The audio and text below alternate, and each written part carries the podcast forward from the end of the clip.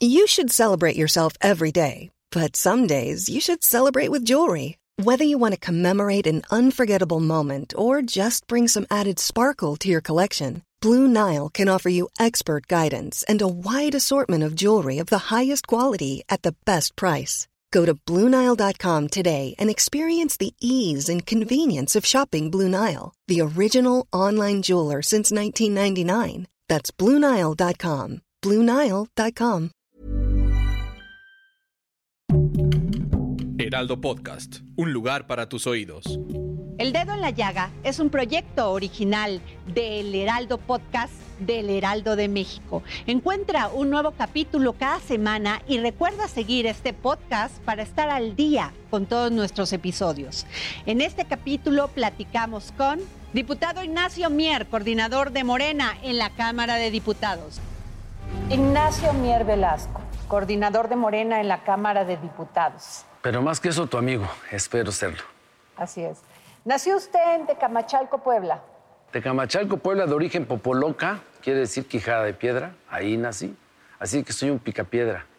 ¿Origen es destino Carácter o carácter es destino? Yo creo que carácter. Yo nací, te digo, con un temperamento tímido, este, antisocial, eh, cohibido. Y el carácter fue el que me ayudó mucho a superar eso. Empecé a, superarlo, me antepuse con mi carácter, todo eso, eso que traía mi temperamento y entonces aprendí a ser más sociable, aprendí a ser más comunitario, aprendí a desarrollarme en términos educativos, profesionales y en términos políticos. Y, y yo hago la distinción siempre entre lo social, lo comunitario y lo político. Y siempre he optado más por lo comunitario. Usted inició su carrera política en Puebla con el partido, el único que existía. Sí, en aquella época no había, digamos, No había competencia política. Y después dio este cambio a la cuarta transformación. Sí, yo inicié en la, en la preparatoria como estudiante, como consejero estudiantil en el Partido Revolucionario de los Trabajadores. este, yo era trotskista y era anarquista. De vez en cuando todavía me hago alguna gimnasia anárquica. Hoy mismo en la mañana creo que la, lo hice. Y después milité muy joven en el Revolucionario Institucional, en el PRI. No, no había otra opción de desarrollo. El Partido Comunista Mexicano y el Partido Revolucionario de los Trabajadores tenían muchos conflictos en la universidad, se habían convertido más bien en sectas. Y el que te garantizaba un mayor desarrollo era el PRI en esa época. Tú no habías nacido, yo tenía, eran los años de los 70, finales de los 70, cuando fui dirigente juvenil. En 2006 este, salí a pedir el voto útil en favor de Andrés Manuel López Obrador. Eh, yo lo conocía cuando habíamos militado en el PRI, ambos, y en el 2006 me sumo a su proyecto en, el- en la campaña de 2006 y formalmente en el movimiento de transformación de la vida pública, lo que es el movimiento regeneración nacional, me incorporé en 2011, abril del 2011, o sea que voy a cumplir en el movimiento regeneración nacional el, o- 10 años ya, no, do- 11 años, en abril del 22. Y ahí inicia usted, después de, de diputado, ocupa varios cargos en la Secretaría de Educación Pública. ¿Cómo Sí. ve la educación en estos momentos? Fíjese que el gran problema que tuvo en México después de la reforma educativa de 1976 es que nos empezamos a inclinar más a la escuela norteamericana. Dejamos de lado las ciencias sociales, el desarrollo del ser humano como parte de una comunidad. Y ni siquiera le, dimos profundidad a la matemática, que era lo que se estaba privilegiando, ni a las ciencias este, administrativas o técnico-administrativas. Y, entonces el país entró en una formación más individualista. Eh, la gente no aprendió o no aprendemos a leer nuestra realidad para transformarla. Generamos este, eh, eh, alumnos o profesionistas que aspiran solo a la competencia no al trabajo social, no al trabajo con su comunidad, simplemente a competir y tienen como leitmotiv el acumular riquezas, que es importante. Yo creo que la movilidad social es necesaria. Todo mundo aspira a tener mejores condiciones de vida en todos los sentidos, pero dejamos de lado en el modelo educativo, anteponiendo criterios presupuestales, dejamos de lado criterios pedagógicos. Yo creo que es una gran tarea que se tiene por delante en materia educativa en nuestro país. Usted nació en Tecamachalco, un municipio pequeño, sí, sí, sí, con comunidad indígena. ¿Qué siente que debe de cambiar? Mire, en el tema de educación, perdón. Yo creo que debe, aunque es inclusiva, tenemos que hacer una revisión profunda de los contenidos técnico-pedagógicos. Yo creo que además de fortalecer la, matemática y las ciencias naturales, hay que fortalecer las ciencias sociales.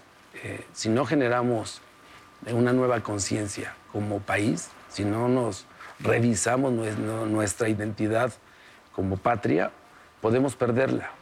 Y lo hemos visto, en los últimos 30 años se encargaron mucho de eso, de querer apropiarnos de una cultura distinta a la nuestra. Ya lo vivimos desde que fuimos invadidos.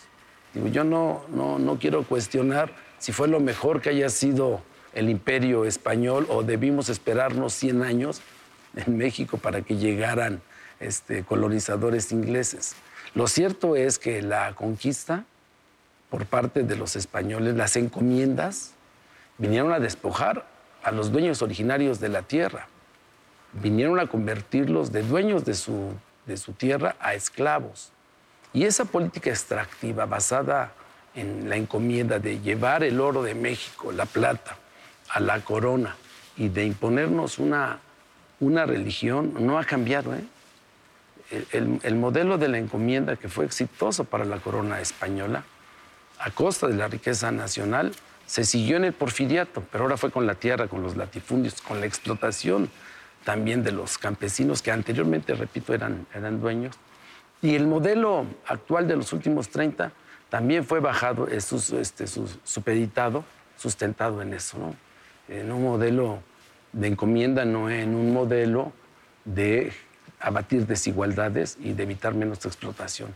Por eso creo que debemos de cambiar en mucho nuestro modelo educativo. Los programas sociales siempre se utilizan en un esquema electoral, no solamente es una tentación de los gobiernos. Sí. Es una tentación de los gobiernos y tal parece que quisieran lograr que sobre todas estas comunidades indígenas permanecieran en el mismo lugar, en las mismas condiciones. Sí, yo creo que durante años fueron carne electoral. Había dos elementos sustantivos del modelo electoral.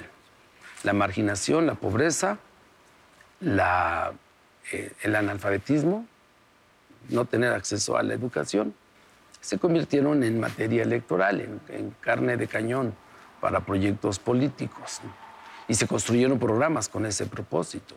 Incluso yo podría decir que Solidaridad fue un gran programa. ¿eh? Solidaridad sí tenía como propósito central la promoción de la organización social comunitaria, tanto en comunidades indígenas como en comunidades urbano-marginales, como en las propias escuelas, los comités de participación en la educación de los padres de familia eran para la escuela digna fueron modelos exitosos. Y había como esas muchas instituciones. El Instituto Nacional para la Educación de los Adultos a través del Programa Nacional de Alfabetización, los programas del Instituto Nacional Indigenista atendían a eso, a la promoción de la organización social de las comunidades para que ellos, organizados, pudieran leer su realidad y definir cuáles eran sus prioridades y atenderlas por parte de las instituciones del gobierno. Eso se fue perdiendo, se fue perdiendo en los últimos 35 años, repito, fue oportunidades, progresa, prospera, y tenían como propósito una actitud político clientelar. Tú ves la, la, participación de las comunidades más marginadas, eran participaciones del 80%, porque estaban en función de las listas de los programas del gobierno. Por eso no se recibió el problema. 75 millones de mexicanos en condiciones de pobreza. Por eso fue importante que nosotros reformáramos el cuarto constitucional, para que quede alejado de la tentación o del devenir político de partidos o de personajes. Ahora, al quedar en el cuarto constitucional, al ser universal, al que los adultos mayores lo reciban en una tarjeta, evita el clientelismo y sí atiende un problema que es necesario, que es un acto de justicia social atender a los adultos mayores, que a ti, a mí, a mí, a mi generación, fueron los que nos hicieron crecer de los años 40 a los años, a mediados de los años 70, crecimientos de la economía del 7%. Fueron los que crearon la industria en nuestro país, las colonias este, urbanas, crearon los fraccionamientos, las ciudades medias, toda la infraestructura hospitalaria, todo lo que tenemos fue hecho por esas generaciones. Y hoy merecen tener una mejor calidad de vida en esta última etapa de su vida. Por eso es importante. Sin embargo, todavía no hemos logrado esa justicia social, esa igualdad. Y sí se siente el resentimiento. ¿Cómo combatirlo siendo diputado y siendo coordinador de una fracción? Sí, mire, primero es un proceso. Yo lo entiendo que es un proceso. Eh, consolidar la transformación de la vida pública en México nos va a llevar muchos años.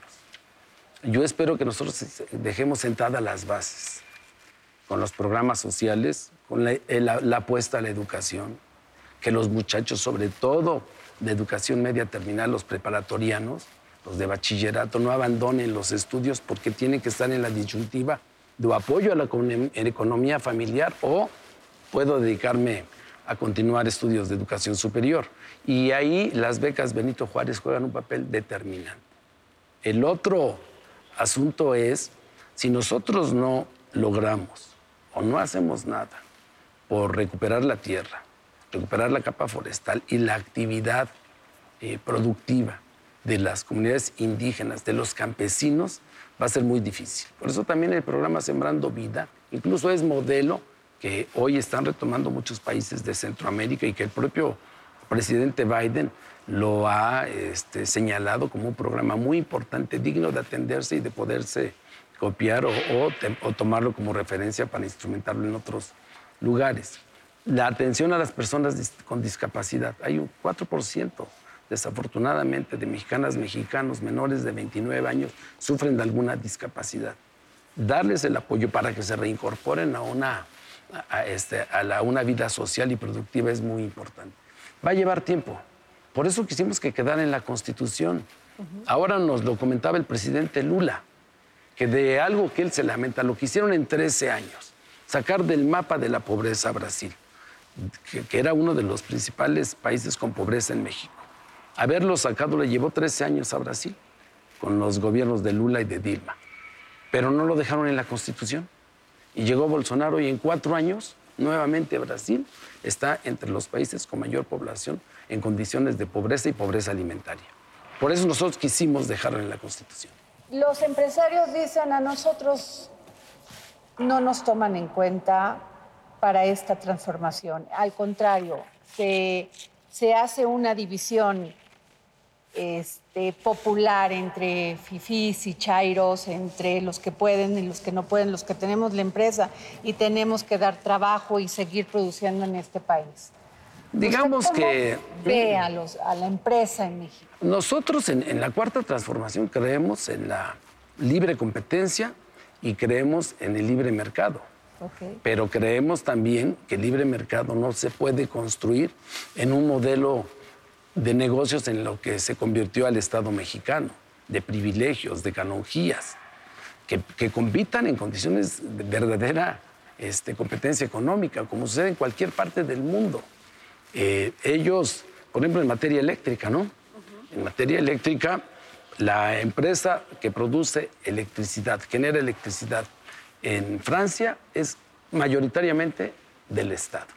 En Corea del Sur, que ha tenido un crecimiento exponencial en materia económica y de incremento en los indicadores del desarrollo humano y de bienestar de su población, el 60% de la propiedad de la industria eléctrica es del Estado en todos los países del mundo. Y en México, a diferencia de Corea del Sur, México tiene muchos recursos naturales para la generación de electricidad. En el futuro será el litio, pero hoy tenemos agua, tenemos viento, tenemos sol, como ningún otro país por nuestra ubicación geográfica.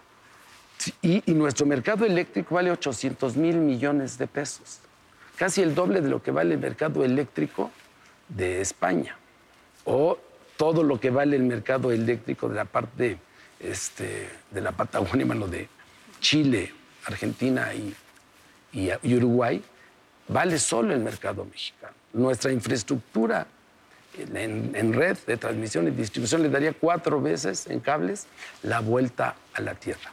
Ellos tienen, le estamos proponiendo que se queden con el 46%, lo que no tiene ningún país del mundo. Pero ellos quisieran todo.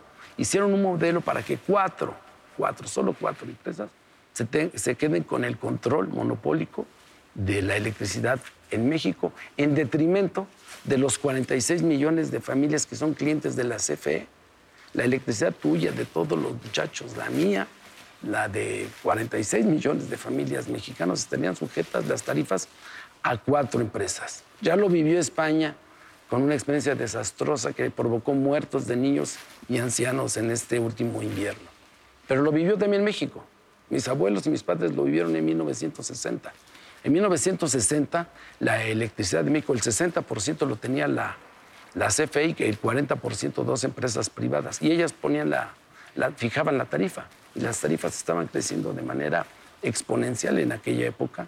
Y el presidente López Mateos, cuando el dólar llevaba 20 años de no tener crecimiento, el presidente López Mateos tomó la decisión de comprar esas empresas porque dos empresas estaban poniendo en riesgo la economía de todo un país. Por eso es importante que los empresarios sean sensibles y entiendan que ellos les toca una parte del pastel, no todo el pastel. Digamos, el modelo económico que se construyó en México le ha generado a muchos empresarios que tengan este, un síndrome de intolerancia a la frustración. No se conforman con algo razonable quieren todo el pastel. Estas empresas extranjeras, eh, diputado Ignacio Mier, dicen, nosotros cumplimos con las reglas que nos dictaron en, este en el momento en que se dio todo la posibilidad de participar como empresa en la industria. Y ahora nos dicen que nosotros fuimos los que hicimos esos contratos leoninos cuando no estaba en nuestra potestad hacer eso. Así nos pusieron las reglas y así las jugamos. Así fue. nos han llamado a negociar, pero no siempre están abiertos a la negociación de lo que hemos invertido nosotros. ¿Qué les podría decir usted? Mira, yo, les, yo he hablado con ellos, con todos absolutamente. Este, no quisieron ir a un debate público, aunque los invitamos. ¿Por qué? ¿Por qué cree usted que no quisieron ir? Yo sé por qué es. No creo que cometa una infidencia, porque no me pidieron que me quedara callado. Claro. Porque precisamente lo que tú dices. En, la reforma del 2013 se aprobó un 12 de diciembre a la una de la mañana en 40 minutos. En 40 minutos sin dictamen. En un salón ahí se fueron. Diría Zapata. Zapata decía en el plan de Ayala que las peores desgracias para México siempre se han hecho en lo oscurito y en la ignorancia. Y no se equivocó. Se fueron a esconder. Lo aprobaron en 40 minutos. Y en esos 40 minutos dejaron en un artículo tercero que por única vez le concedían este, la, se le ordenaba al secretario de Energía que él elaborara por única vez las reglas del mercado eléctrico en México y las bases para el despacho. Y se fueron a un escritorio, efectivamente, tienen razón. hicieron un marco regulatorio que les generaba beneficios. ¿Qué fue lo que provocó? Como ese marco lo iban adecuando de 1900, digo, del 2013 al 2018, oye, llegaba este, X persona, X empresa, oye, y a mí, pues lo hacemos así, ¿no? Y lo fueron haciendo a modo. Entre ellos mismos a decir, oye, a mí no me dieron eso. Yo no acordé eso. ¿Tú por qué sí? Pues porque les dieron atribuciones. No fue culpa de los empresarios. Ellos propusieron un modelo, los diputados sin saber y los senadores del PRI, del PAN y del PRD, votaron, ellos me lo dicen, los propios diputados, oye Nacho, Es que no votamos eso, no, votaste un artículo donde le dabas todas las atribuciones al secretario de Energía. Hicieron una ley, sí, los diputados, los funcionarios del gobierno, pero a modo, porque ellos les pasaron por abajo. Yo tengo los documentos, pero no lo hago porque primero no creo que eso ayude a resolver el problema. Yo creo que todos están conscientes, así terminó el foro de Parlamento abierto, de que es necesario hacer adecuaciones. Y nos vamos a dar ese tiempo. Que tengan seguro, a nadie se le va a perjudicar. Se van a quedar con el 46%. Hay en, la redacción de la reforma este, constitucional, dice hasta el 46% para particulares y mínimo, y, mínimo el 54% para la CFE. Vamos a quitarle las palabras, vamos a dejar la interpretación de la norma, porque así lo he platicado con los otros partidos, y estamos valorando que se le quite el, el, hasta y el mínimo, y mm. quede fijo. Y es muchísimo dinero. Si hoy el 46% vale este, casi 500 mil millones de pesos al año, te quiero decir que en, en, el año 2030, que ya no está tan lejos, van a ser casi 700 mil millones de pesos de 46. es muy grande. Entonces, esto quiere decir que ya están entrando en una negociación con estas empresas y con todo esto. Nosotros no. La Cámara de Diputados no puede negociar, tiene pero, que legislar. Pero, pero sí pueden este, entablar pláticas y decir cómo viene la reforma. Sí, ellos tienen este espacio. Ok, de diálogo. De diálogo, este, lo tenemos que hacer. Así lo quisimos hacer. Estamos convencidos que así tiene que ser. No estamos en contra de la inversión privada no estamos en contra de paralizar al país, no estamos a favor de espantar a nadie de la inversión en México. México es un país muy importante. Este, nuestra economía es una de las 11 más importantes del mundo. A pesar de la pandemia, a pesar de la crisis económica que derivó de ello, a pesar de lo que está sucediendo ahora en Ucrania, en México ha tenido una gran responsabilidad fiscal el gobierno de la República, no se ha endeudado, no hemos contratado deuda. La deuda de México eh, se elevó a el doble del presupuesto de egresos de la federación.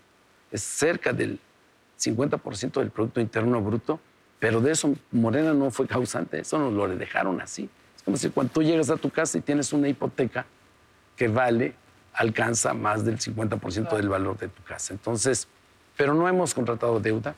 Quisieron presionar en el extraordinario del 19 para que el gobierno contratara deuda, no lo hicimos. En el presupuesto nos obligaban, este, nos presionaban, no nos obligaban, nos presionaban otros partidos para que, incluso del propio movimiento, para que hiciéramos medidas contracíclicas, es decir, incluida la, el poder establecer un déficit fiscal y poder mayor y poder este, contratar deuda. No lo quisimos hacer. El presidente de la República dijo que no, porque todo eso le cuesta a los mexicanos, no le cuesta al gobierno.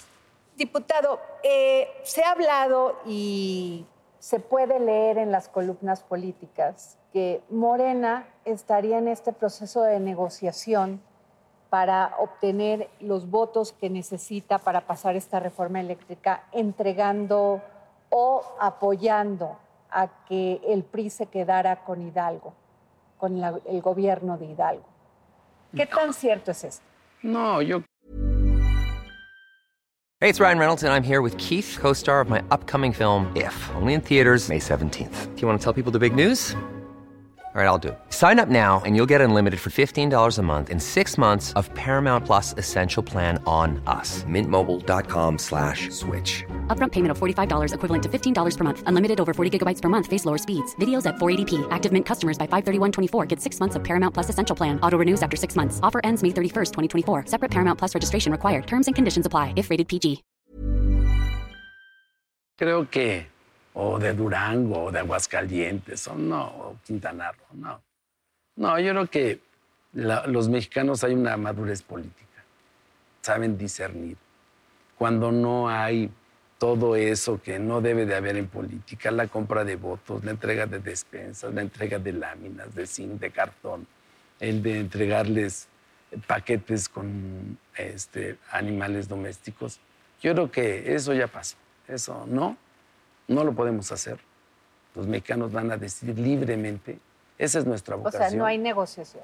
No, porque seamos incongruentes. Venimos de un movimiento que surgió precisamente en contra de esas prácticas. No hay que olvidar que el origen de Morena primero fue las prácticas fraudulentas en los procesos electorales. Entonces, el primer, eh, el primer principio que nos nutre es que debemos de tener un país más democrático. Y si no les gusta Morena, que la gente lo decida en la urna. Usted ha dicho, eh, ha sido muy crítico con el INE. Sí. Ha sido muy crítico el exceso de dinero, no solamente para, para el trabajo del INE, sino también este, pues, han dicho que van a regresar el dinero de las prerrogativas. Sin embargo, pues el INE va a llevar esta- a cabo esta revocación de mandato que los partidos han dicho que es una perversión del Estado de Derecho, que el presidente se quiere autorreelegir, el presidente Andrés Manuel López Obrador, y que ustedes quieren op- tener esta oportunidad para poder este, ganar el 2021. Palabras más, palabras menos, dentro de muchas cosas que han dicho.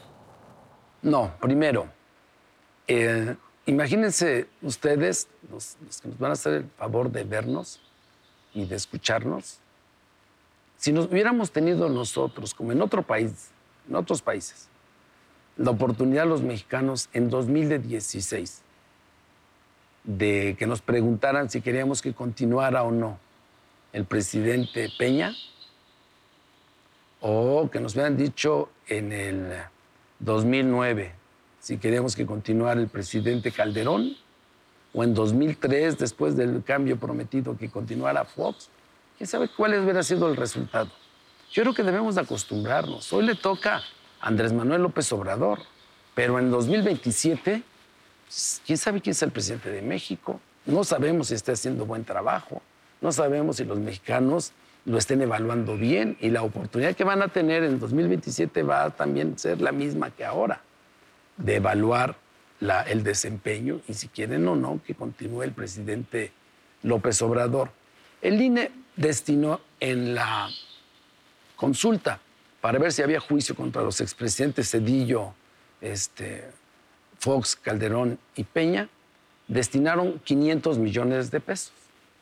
¿no? Y dijeron que fue un éxito. ¿Cuántas casillas instalaron? 57 mil. Ahora dijeron a la Corte que tenían 2.100 millones de pesos y que solo podían instalar igual 57 mil.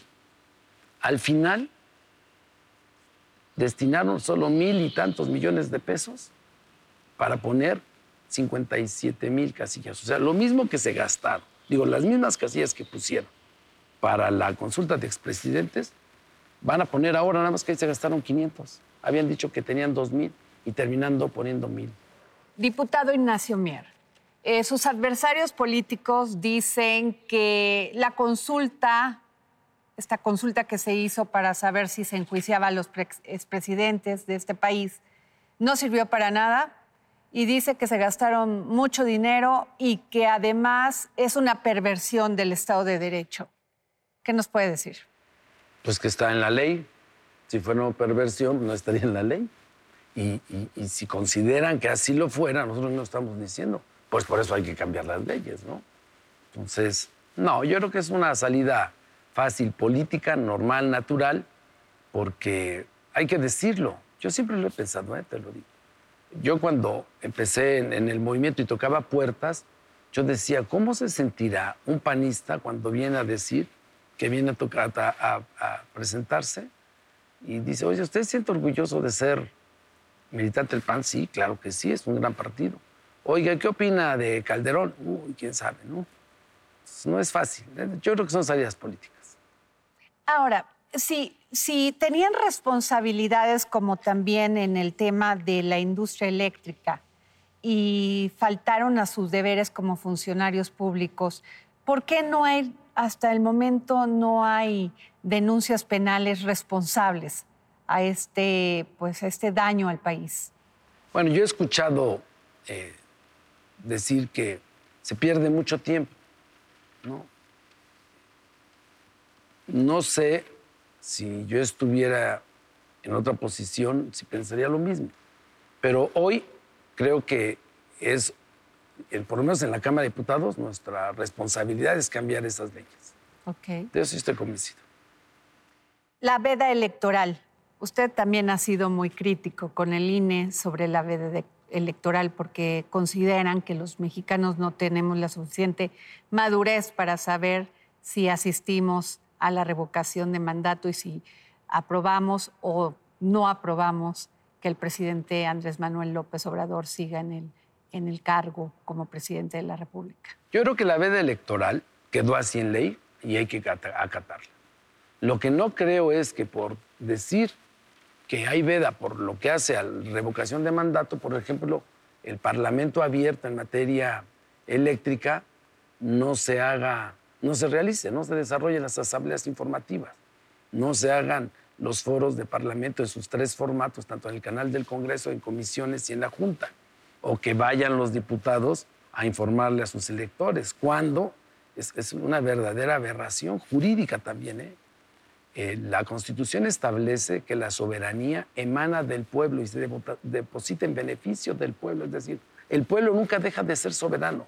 Por eso es importante la revocación, porque la soberanía radica en el pueblo. Estamos acostumbrados a que nos eligen y nosotros mandamos, no, nosotros nos manda el pueblo. El pueblo es el que nos paga. Entonces, parecería una demagogia y nos dijeron que eso era demagógico decirlo. No, esa es la verdad. Entonces, que el pueblo que es sobre no se informe de lo que hace un servidor público, de lo que hace un representante popular, peor en el caso de los diputados, que nosotros somos representantes de una parte de la sociedad, de una parte del pueblo. Debemos de informarles. Y ahí era donde ellos también querían meterse. Fue lo que yo le dije, no. Primero es un proceso legislativo. Segundo, la Cámara de Diputados es un poder. Y ese poder lo tiene el pueblo, porque así lo dice la Constitución. Y tercero, el INE es un órgano administrativo que tiene autonomía, sí, interna, pero es un órgano administrativo, no es un poder, no puede legislar. Yo no sé en qué momento, y yo le he platicado varias veces con el presidente consejero, que lo estimo, lo aprecio igual que a, no al otro no, porque no lo conozco, no he platicado nunca con él, la verdad es que solo con el presidente consejero, se lo he dicho, se han extralimitado. Sí, muchas de las cosas con las cuales actúan lo hicieron los diputados de otra legislatura. Por eso vamos a cambiarla, por eso queremos una nueva reforma político-electoral que garantice el derecho tuyo de todos los mexicanos a que su voto se respete. Y los que quieran ser candidatos, mujeres, hombres, jóvenes, también tengan el derecho libre y que no estén condicionados porque pusieron tres mensajes en Facebook y dos mantas y por eso ya no puede ser candidato o candidata. O que no quede claro la participación en ley de las minorías. Y cuando digo minorías, me refiero a migrantes, me refiero a indígenas. Todos ellos son- forman parte de nuestra sociedad, están ahí, participan, son productivos, piensan, razonan, cuestionan, tienen una voz. Pues deben de tener la voz en la Cámara. Todos, absolutamente todos. Y, y que debe de prevalecer la legalidad, la transparencia, la equidad en la contienda entre todos los partidos. Que los medios de comunicación tengan una participación real y que no se les obliguen a esos chorizos interminables que nadie ve, le cambian de canal, pegan uno tras otro. Son- y, y que son utilizados por los partidos, nada más por los partidos. Entonces yo creo que la partidocracia y tener un, un INE que se ha convertido en un feudo de 11 personajes que definen la vida de Tecamachalco, el favor, o de Tlahualilo en Durango, o de Valladolid en Yucatán, o el municipio de Solidaridad en Quintana Roo, o cualquiera, ¿no? O el Rosario en, en, este, en Sinaloa. Cada, vivimos en una federación, México es una república federal. Hay estados, hay diputados en todos los y diputadas en los 31 estados y aquí en el Distrito Federal. Ellos deben de legislar por su estado. Todo se ha centralizado. Yo no estoy a favor del centralismo. Yo lo, lo he dicho, lo, lo reitero. Los partidos políticos deben de recibir dinero del erario público. En, cuando esto surge, era porque se temían dos cosas. Uno, que hubiese de man- y de- de- dinero de manera ilegal incorporado a campañas y a candidatos. Y la otra razón es que no había equidad en la contienda, porque el gobierno o el PRI lo manejaba y entonces desviaban recursos. Yo creo que paulatinamente debería de ir disminuyendo los, a los partidos políticos. Nosotros proponíamos, porque no podíamos ser tan, tan radicales en ese sentido, de quitarle todo el financiamiento, pero sí la mitad. Por eso Morena quiso reintegrar la mitad, pero el INE no quiso. Se pelean por dinero, luchan por dinero y cuando les regresan dinero, no lo quieren recibir. Violan la, la- la ley o interpretan la ley o generan lineamientos para lo que se les pega la gana, pero cuando se trata de regresar el dinero, como es de Morena, no lo pueden aceptar. Entonces, es, es, es una disputa, yo diría bonita, incluso, de verdad, de verdad, yo creo que es sano para el país que las cosas se digan. Este es un país democrático, hay que decirlo. Podemos estar o no este, coincidir o en contra o a favor de cualquier postura, pero no podemos privarle el derecho a nadie de que se exprese. Diputado Ignacio Mier, ¿hay sana distancia con el Ejecutivo Federal? ¿O Sí. hay diálogo? Hay diálogo, hay diálogo republicano, yo lo he dicho así, porque es un- son convicciones, ¿eh? de verdad. Yo quisiera a veces que fuera una relación este, un poco más allá de la relación republicana. No lo es porque el presidente está convencido que así debe de ser, porque así hay que transformar la relación. Él lo dijo cuando llegó a la Cámara a tomar protesta, que él no iba a ser el poder de los poderes. Yo celebro que así así sea. Va a ser, es una práctica ir cambiando estas formas. Forma parte también de la transformación. Hay una relación, tenemos una coincidencia plena, total, inequívoca. Compartimos el mismo proyecto. Porque el proyecto del presidente de la República, este, Andrés Manuel López Obrador, es el proyecto de Morena. Fue por el que votaron los mexicanos. No dijeron, mira, Andrés Manuel, tú vete por allá y tus diputados por allá. Y nosotros tenemos, para que sea posible esa transformación, cambiar el marco jurídico institucional del país. Y eso se hace en la Cámara y requiere diálogo, requiere comunicación, requiere apertura, requiere paciencia, requiere persuasión. Y eso es lo que yo procuro, por lo menos como coordinador de la mayoría, y he encontrado esa respuesta en mis compañeros, de que podemos necesariamente no coincidir en nada, pero podemos necesariamente que establecer caminos de diálogo, de entendimiento y tratar en la diversidad, en un ejercicio, yo se los decía, dialéctico, en la diversidad encontrar aquello que puede ser coincidente. Pero eh, se puede ser eh, coordinador de una fracción y no tener diálogo con el presidente de la República del mismo, de la misma extracción de su partido que No. viene. No, debe de haber. Yo tengo una comunicación personalmente, quitándole la investidura. Este, es, es un hombre humanitario, es un hombre sencillo, eh, es un hombre congruente, es un hombre auténtico, es consistente, es perseverante, como ser humano. Como presidente de la República no lo deja en el perchero esos valores y esos principios. Se los pone cuando se pone la investidura y así es nuestra relación también en, este, política y nuestra relación programática y nuestra relación entre poderes. Así yo la he mantenido de respeto este, eh, y teniendo en el centro de nuestra eh, plática, de nuestra discusión, de nuestra deliberación, que tenemos el mismo proyecto. Yo cada una de las iniciativas que ha presentado el grupo eh, parlamentario de Morena, de sus diputados, yo lo primero que les digo es que esté apegado al programa de acción, a la declaración de principios y a la plataforma por la que votaron los mexicanos. Ahí está, lo- incluso se publicó el libro. Por eso votaron. Son ciento, 100 compromisos, nos falta solo uno. Diputado, eh, se acaba de, de aprobar en la Comisión de Gobernación un dictamen sobre que los medios puedan resguardar sus fuentes. Eh, usted es empresario de, De medios. de medios, entiende perfectamente Sí. esto. ¿Qué va a pasar? Yo estoy a favor. ¿Usted está a favor? Sí, yo creo que la libertad de expresión se tiene que, que reservar, pero creo que los que no se puede reservar es la información de los medios.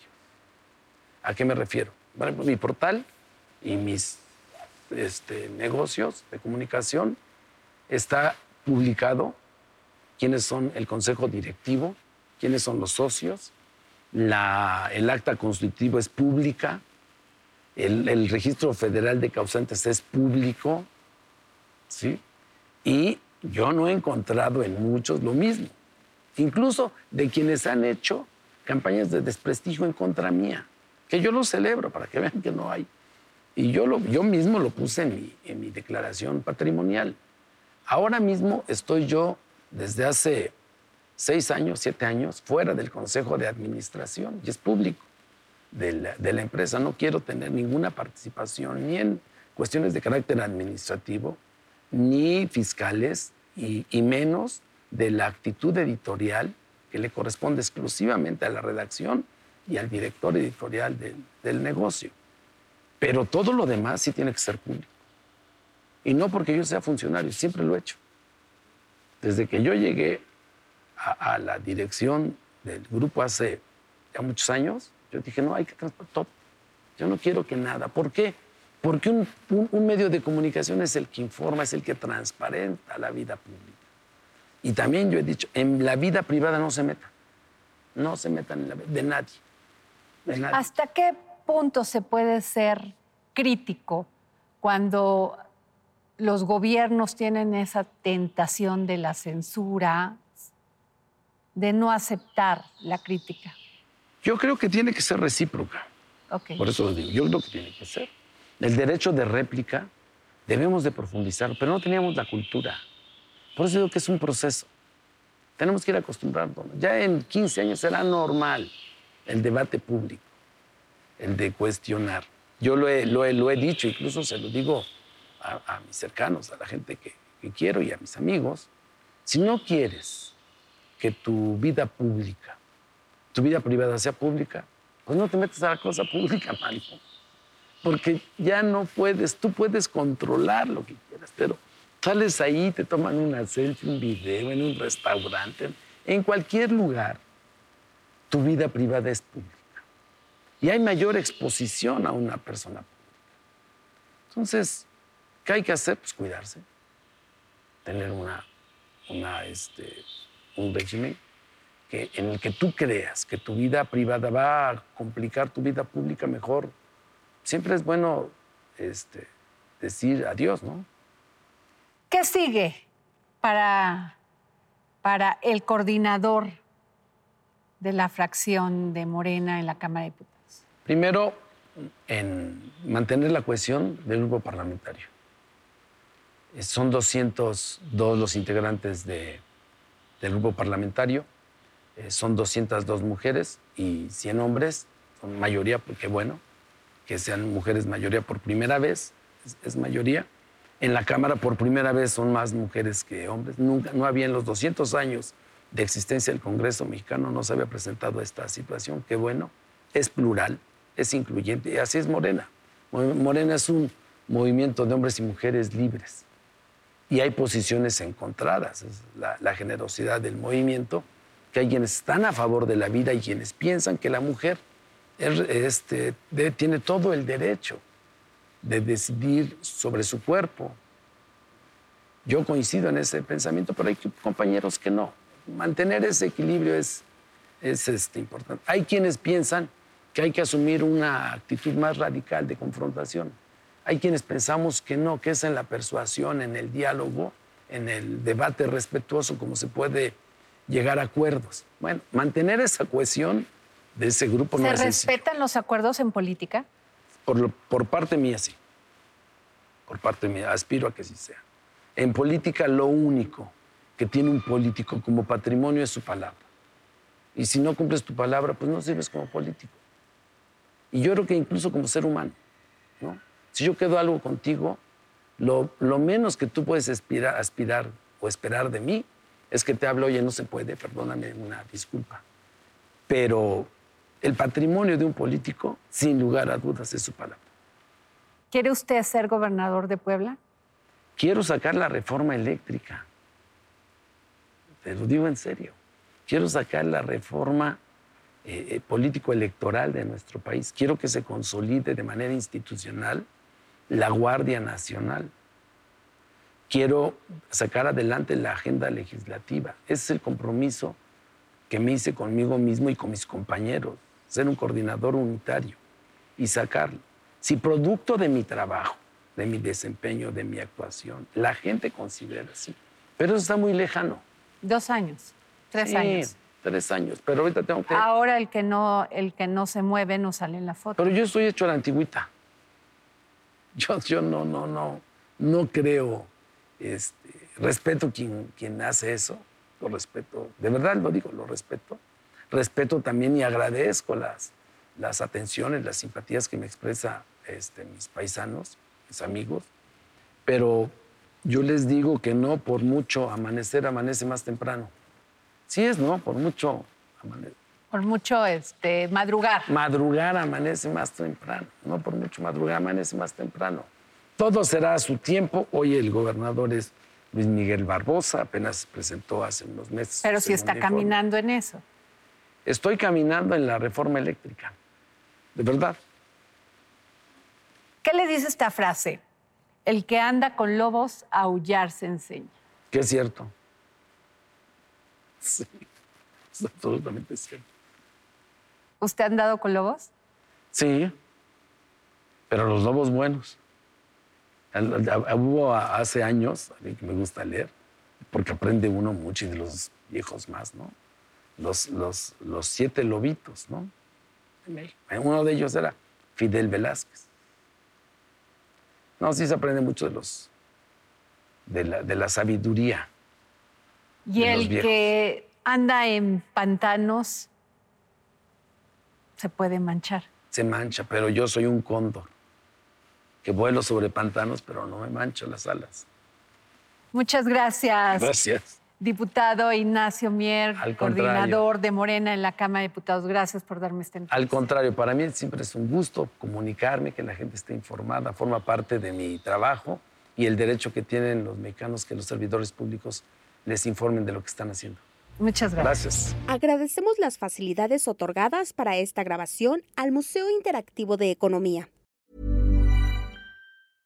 Hey, it's Paige DeSorbo from Giggly Squad. High quality fashion without the price tag. Say hello to Quince. I'm snagging high-end essentials like cozy cashmere sweaters, sleek leather jackets, fine jewelry, and so much more. With Quince being 50 to 80% less than similar brands. And they partner with factories that prioritize safe, ethical, and responsible manufacturing. I love that. Luxury quality within reach. Go to quince.com slash style to get free shipping and 365 day returns on your next order. Quince.com slash style.